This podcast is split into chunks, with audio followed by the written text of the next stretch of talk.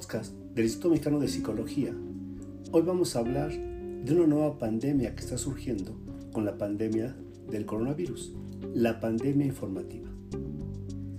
A nuestro podcast del día de hoy lo hemos titulado Cuando quedamos atrapados en las redes. Sin duda alguna, el Internet es el medio por excelencia para que la información circule con gran libertad por la palma de nuestras manos a través de nuestros móviles. La información se mueve a través de textos, fotografías, datos, videos o incluso mismos podcasts a velocidades realmente vertiginosas. Si antes, si recuerdan bien, tendríamos que esperar un día para que el periódico que teníamos en la palma de nuestras manos fuera sustituido por otro. Ahora solamente es cuestión de unas pocas horas para que una nota pierda su vigencia o incluso sea sustituida por otra. En el buscador de Google, cualquier palabra que busquemos producirá millones y millones de resultados en décimas de segundos. Nunca antes habíamos tenido a nuestra disposición tanta información asequible de manera tan sencilla con el solo hecho de estar conectados a la red. Un ejemplo de cómo la abundancia de información puede confundirnos y hasta llegar a abrumarnos son las notas en torno a la pandemia por coronavirus. Todos los días y a todas horas están surgiendo noticias relacionadas con el COVID-19 y en muchos sentidos hasta contradictorias. Un día, por ejemplo, nos enteramos de que tal o cual medicina funciona muy bien para curar la enfermedad, pero la mañana siguiente la OMS publica un boletín afirmando que cuidado, mucho cuidado, ya que solo es efectiva en casos muy particulares. El mismo tema del cubrebocas se ha tornado polémico.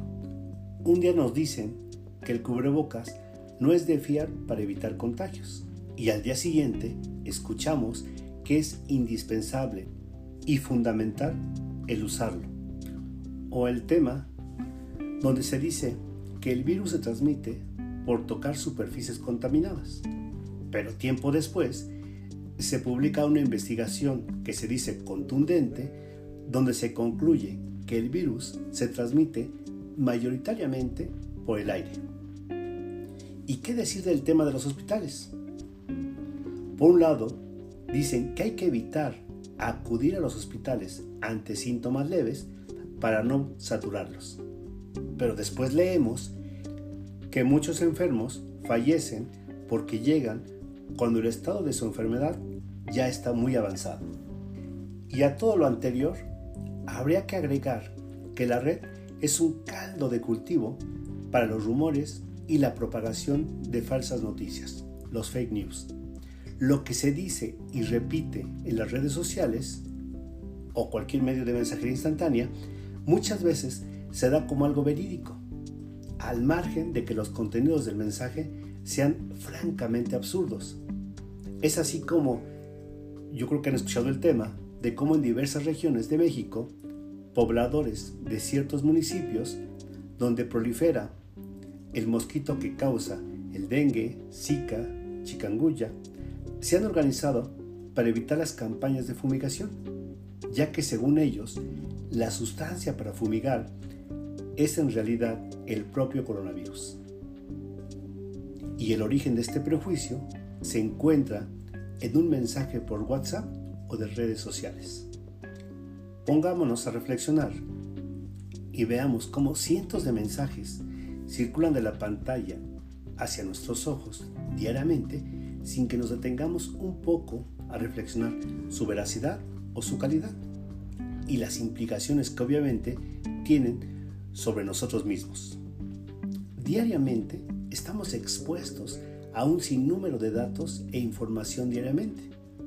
La tendencia no solo es incrementar el número de información que pasa por la red, sino también el número de usuarios. Según un estudio publicado el año, el año pasado, se estima que nuestro país el alcance que ha tenido la red entre la población es de 126 millones de personas. lo sorprendente es el tiempo que los mexicanos pasamos en la red.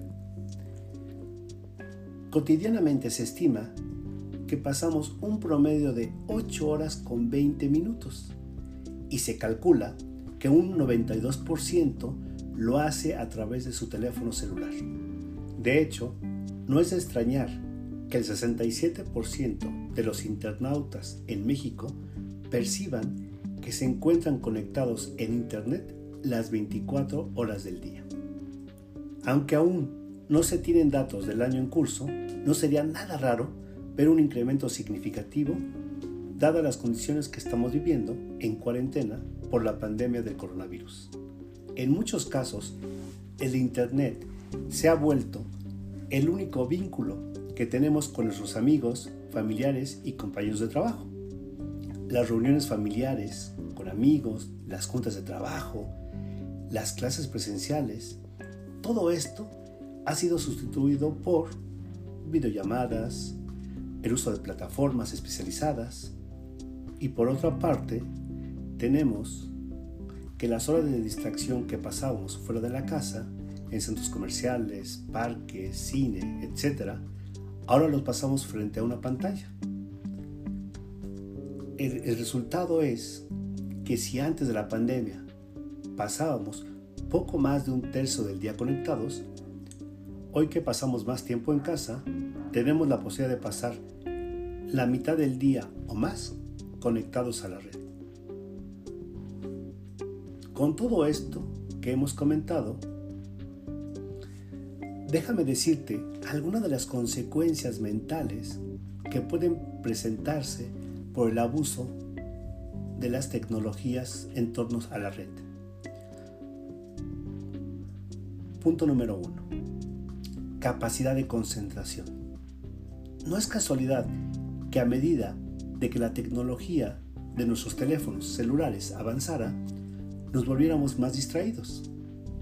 El hecho de que todo el tiempo estemos conectados debilita nuestra capacidad de atención. Antes de que los celulares tuvieran acceso a Internet permanentemente, podíamos concentrarnos en una tarea específica, como poder ver una película, tener una charla familiar o incluso leer un libro. Ahora se ha vuelto muy frecuente que observemos como en una sala de cine la gente saca su teléfono celular y no básicamente para tener una llamada, sino para poder ver la última notificación que les llegó. Basta con observar las charlas de sobremesa, donde no pueden durar más de 5 minutos sin que alguien saque su teléfono. La misma lectura del capítulo de un libro constantemente la vemos interrumpida por atender las notificaciones que nos llegan. Y por último, cabe recordar que muchos países incorporaron multas severas a los automovilistas que estuvieran interactuando con un celular, pues la tasa de accidentes automovilísticos se incrementó por la influencia del celular. En resumen, cada vez somos menos capaces de hacer tareas sin que se disperse nuestra atención. Punto número 2 Superficialidad. Por su propio formato, Internet compensa lo breve y lo inmediato. Es notorio que cuando buscamos una información por Internet, casi siempre nos enfocamos en los primeros resultados que arroja el buscador, sin saber realmente bajo qué criterios nos viene ordenada la información. Muy raras veces accedemos a la segunda página de resultados y ya no qué decir de las subsecuentes, lo que indica que elegimos lo más inmediato y que de cierta forma, si lo pensamos muy bien, es el algoritmo quien realmente decide qué información consultamos. La información cuyo diseño es más llamativo es la que llega más fácilmente a un mayor número de usuarios, mientras que la calidad de la información queda en un segundo o tercer plano. Por lo que podemos decir que el principio del placer se antepone al pensamiento crítico. El célebre economista Tyler Cowen afirmaba que cuando el acceso a la información es fácil, tendemos a favorecer lo breve, lo lindo, lo desilvanado. No basta más que observar cómo el éxito y popularidad de plataformas como Twitter o TikTok se basan en que satisfacen lo breve y lo inmediato.